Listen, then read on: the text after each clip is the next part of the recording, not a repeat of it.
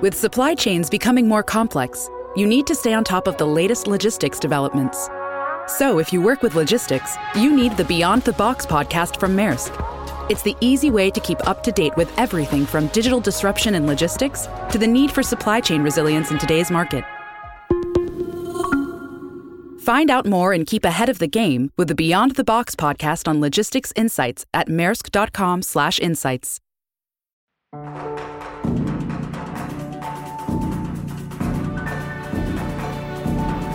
Bienvenidos, esto es ASTI Podcast.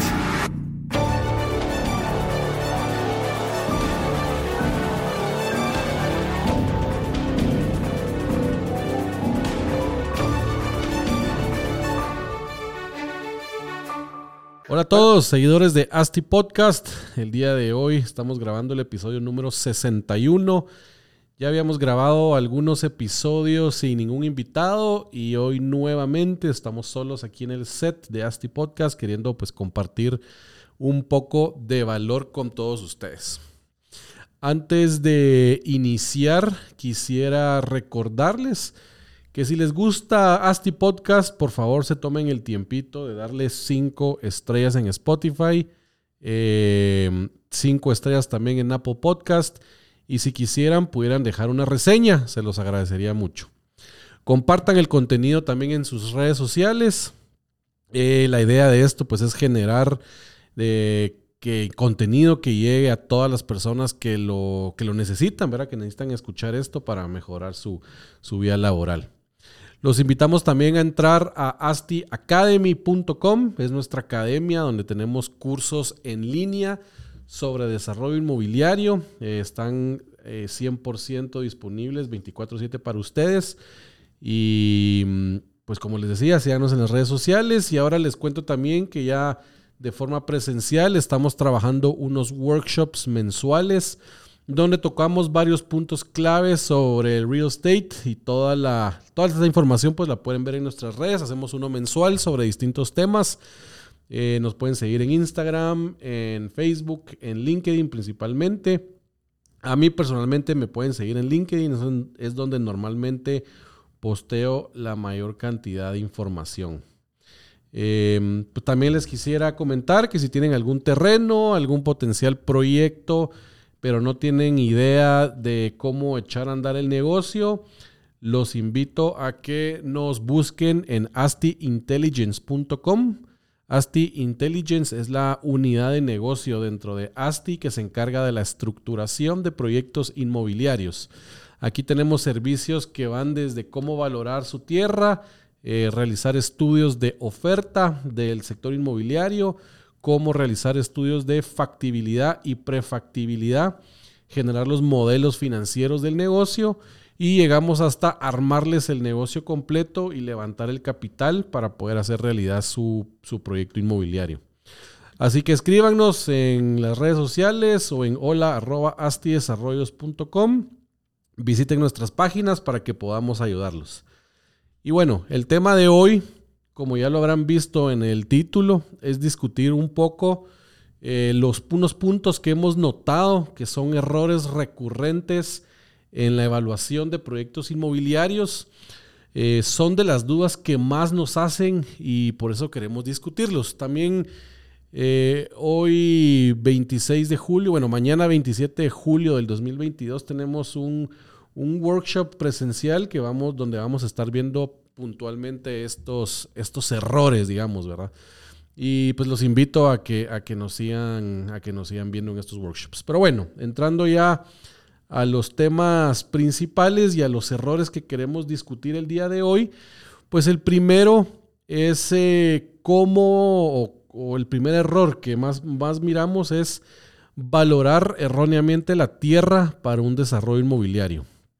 Aquí lo que vemos mucho es valores sentimentales para que, que tienen los terratenientes que siempre quieren aportar o vender su terreno a los desarrolladores o a un potencial desarrollo inmobiliario, pero siempre buscan, y como todos, ¿verdad? Pues sacarle el, más, el mejor provecho a su tierra, teniendo o queriéndolo vender o aportar a precios que el proyecto no lo aguanta. ¿Y por qué digo que el proyecto no lo aguanta? Porque un proyecto inmobiliario, al igual que cualquier negocio, ¿verdad? Eh, tiene una estructura de costos. En la estructura de costos de un, de un proyecto o de algún negocio, pues eh, tenemos distintos costos que, conlleva realizar el producto final. Si habláramos de, de, la industria de las pizzas, por ejemplo, podríamos decir que los costos de realizar una pizza es la masa, la salsa, el queso, el pepperoni o ya, sea el condimento que, que uno le, le agregar. Pero todo esto eh, son costos que conllevan, el costo directo que conlleva hacer una pizza. Igual un desarrollo inmobiliario, pues la materia prima del desarrollo inmobiliario como tal es la tierra. Sin tierra no podemos eh, pues construirle nada encima. Entonces, definir el costo de la tierra es, es el primer paso que uno como desarrollador tiene que hacer para tener un proyecto exitoso. Entonces, cuando digo, cuando digo valorar erróneamente la tierra, es, es em, si uno lo hace mal, o sea, valoramos erróneamente la tierra y, de esa forma la metemos al proyecto inmobiliario, pues ya desde el día uno vamos con, con las de perder, ¿verdad? Al final la, la, la solución a este error es determinar un valor correcto de la tierra. ¿Cómo hacemos esto? Pues básicamente lo que necesitamos es eh, trabajarlo por medio del método del valor residual, así se llama. ¿Qué significa valor residual? Eh, pues es el último, el, único valor en la estructura de costos de un proyecto que tiene, que tiene la, la capacidad de variar en su cantidad. La estructura de costos, nuevamente, de un proyecto inmobiliario, pues tiene la tierra, los costos duros o, la, o que significan la construcción, los costos suaves, que aquí podemos decir que son eh, costos de desarrollo, costos de operación, de comercialización, de administración. Aquí es donde metemos toda la parte de diseños, trámites y permisos, eh, FHA, gastos legales, honorarios legales, fiscales, project management, toda esa parte va dentro de, la, de los costos suaves. También siempre tenemos los costos financieros de un proyecto. Y por último está la utilidad, ¿verdad? La utilidad como todo pues es parte de la estructura de costos. Si estamos pensando en el 100% de las ventas, un pedazo del pay es la utilidad, un pedazo del pay va a ser los costos duros, un pedazo del pay van a ser los costos suaves, los costos financieros y por último el precio de la tierra. Entonces, el costo de, la, de la, los costos de construcción, como los costos de desarrollo, comercialización, administración, son muy poco variables independientemente del proyecto que uno quiera realizar. Y para eso, eh, pues con esa o con ese supuesto bien claro, sabemos que los únicos dos variables dentro de la estructura de costos del proyecto, pues van a ser o la utilidad o el terreno, ¿verdad? Y nosotros obviamente como desarrolladores ya necesitamos eh, predecir o saber un monto al cual podemos aceptar eh, o, al cual deberíamos de aceptar tener utilidad, ¿verdad? Porque al final estamos en un negocio, un negocio inmobiliario y un negocio como cualquiera, pues debe tener utilidad y sin utilidad pues no hay negocio. Entonces, lo que necesitamos es, o sea, definimos ya un precio, perdón, un, un monto de utilidad y al tener ya como fijo el porcentaje sobre ventas de utilidad, el porcentaje sobre ventas de los costos de construcción, el porcentaje sobre ventas de la comercialización, administración, operaciones, de, diseños, desarrollo, etcétera, etcétera. El único o la única variable pendiente es la tierra, ¿verdad? Entonces por eso se llama el valor residual, porque es el, el único o la última parte del negocio que queda como variable.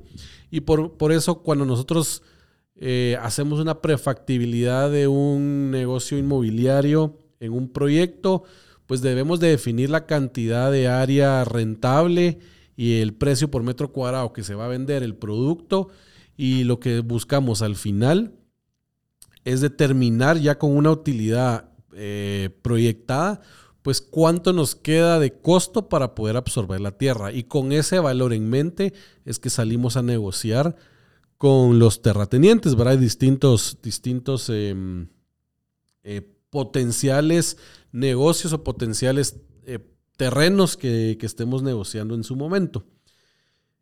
Eh, esa es la mejor forma de realizarlo y muchos, como les decía al inicio, muchos terratenientes pues tienen en, su mente un valor sentimental del terreno. Eso claramente nunca, nunca lo va a lograr aceptar un constructor o un desarrollador, perdón.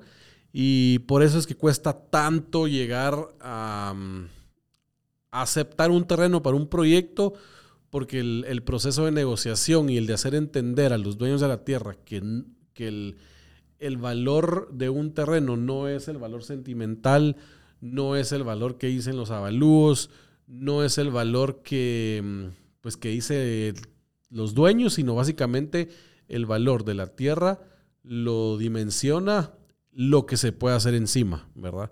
No es lo mismo un terreno donde se puedan construir un edificio, no sé, premium tipo A de 100 niveles a un terreno que son, solamente se le pueda construir pues 10 niveles y no se pueda construir un proyecto premium, sino ventas más bajas. Entonces, como ya sabemos que la tierra va a tener un peso determinado sobre las ventas de lo que se le puede hacer al, terreno, pues eso es lo que determina el valor real eh, del terreno para un proyecto inmobiliario, ¿verdad? Entonces, ese es el primer error garrafal que se cometen, eh, que se comete, que cometen los desarrolladores a la hora de iniciar a evaluar proyectos inmobiliarios.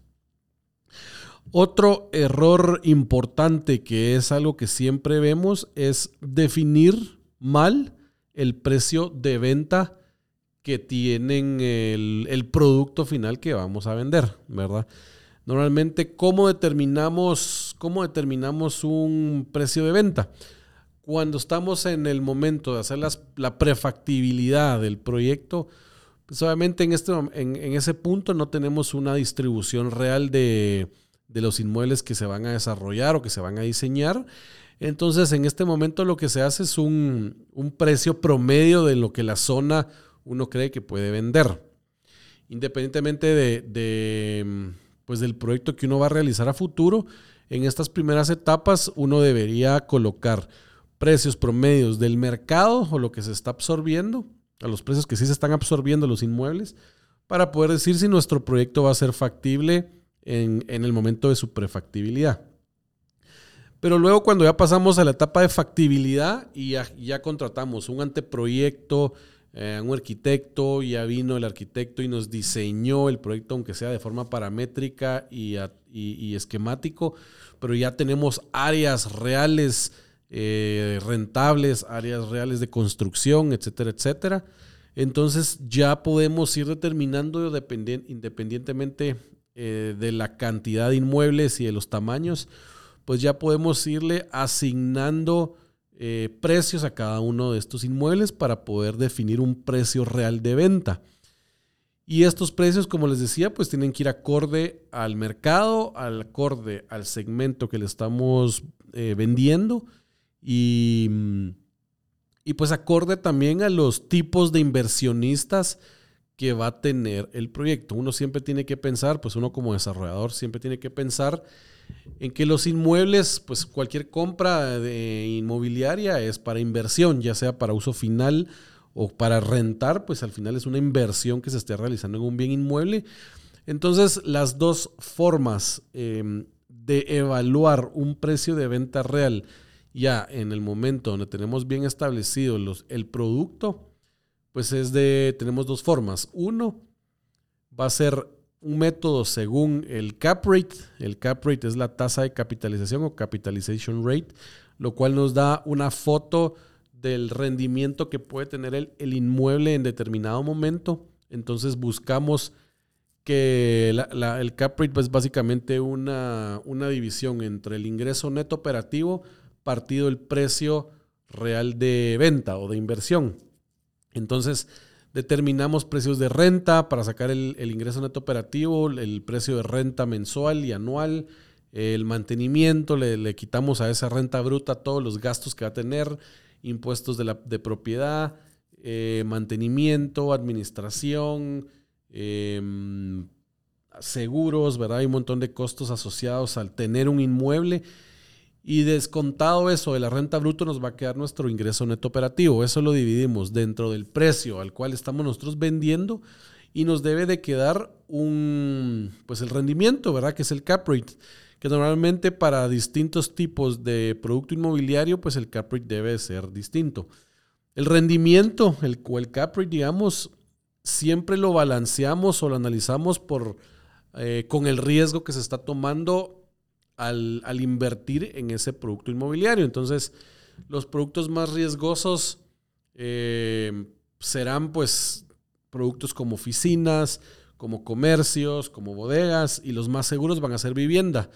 Mientras más eh, seguro sea la inversión o mientras menos riesgosa sea, pues el, rendimiento también tiende a disminuir. Por ende, nosotros tenemos que evaluar en qué niveles de cap rates andan los inmuebles en la zona donde estamos desarrollando y sabemos básicamente mm, lo que está dispuesto a pagar el mercado en renta de los inmuebles.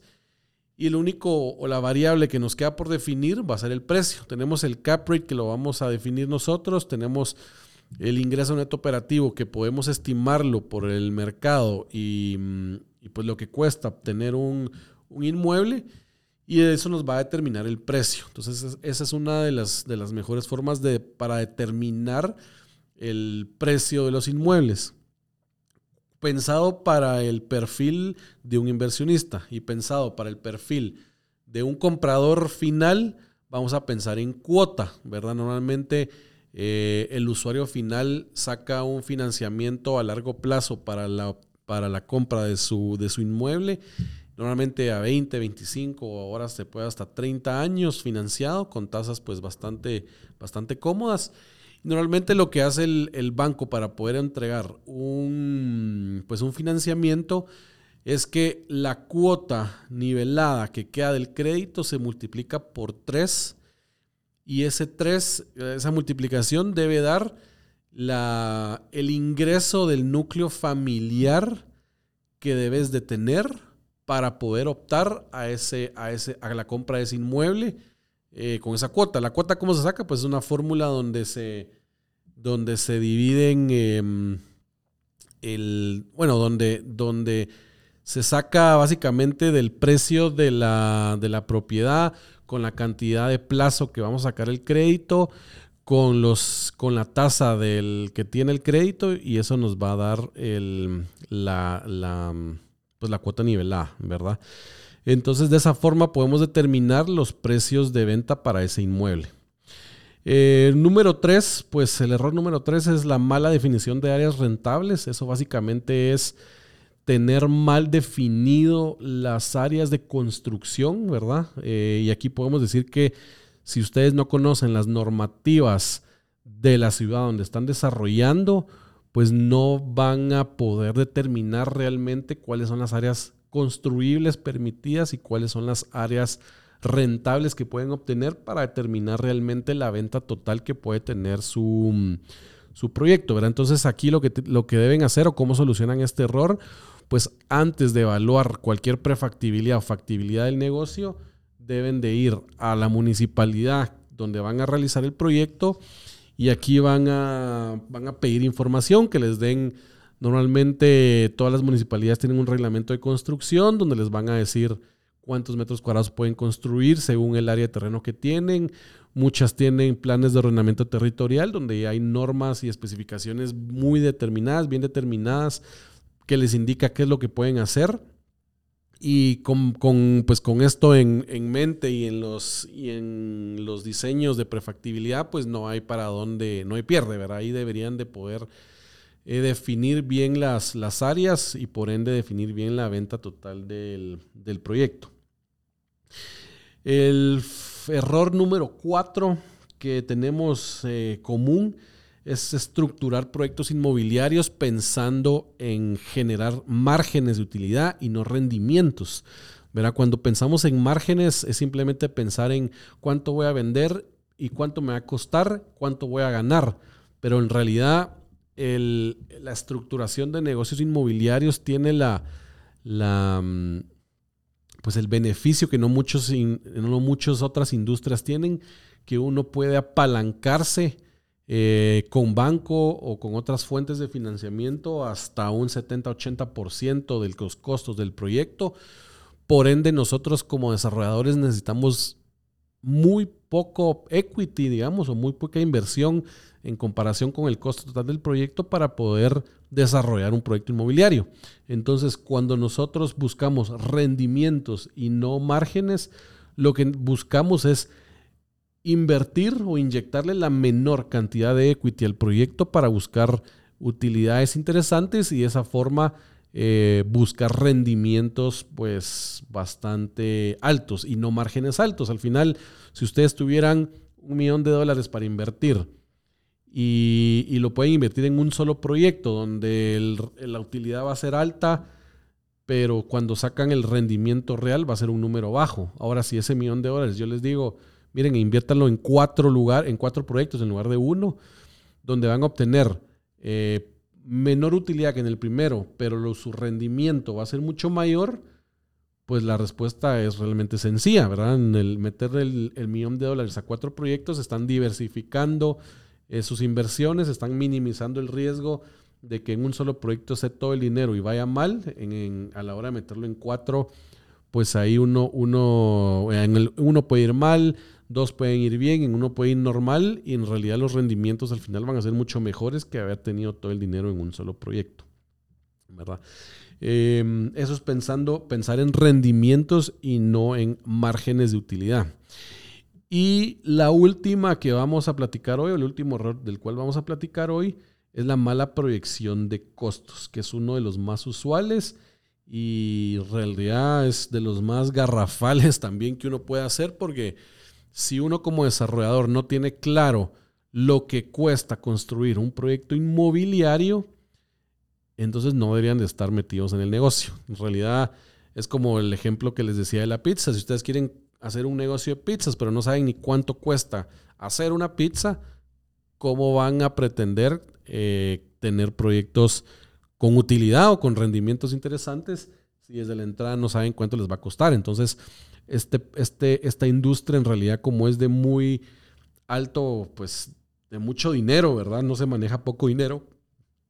Y a la hora de proyectar mal un costo y sobre todo los costos de construcción, que en la construcción es aproximadamente un 50% hasta un 60% puede llegar de la venta total o de los costos totales del negocio, una mala proyección en estos, en estos costos y pues en realidad toda la utilidad se puede ir a cero y hasta se puede perder eh, muy fácilmente. Entonces, si ustedes están iniciando, yo les, les aconsejo, vayan con algún desarrollador ya con experiencia, vayan con un constructor que tenga bien claro los costos de construcción y ese es el factor que tienen que tener eh, más afinado para, para saber que, pues que no les va a ir mal en su proyecto, sino van a obtener los resultados que están esperando, ¿verdad?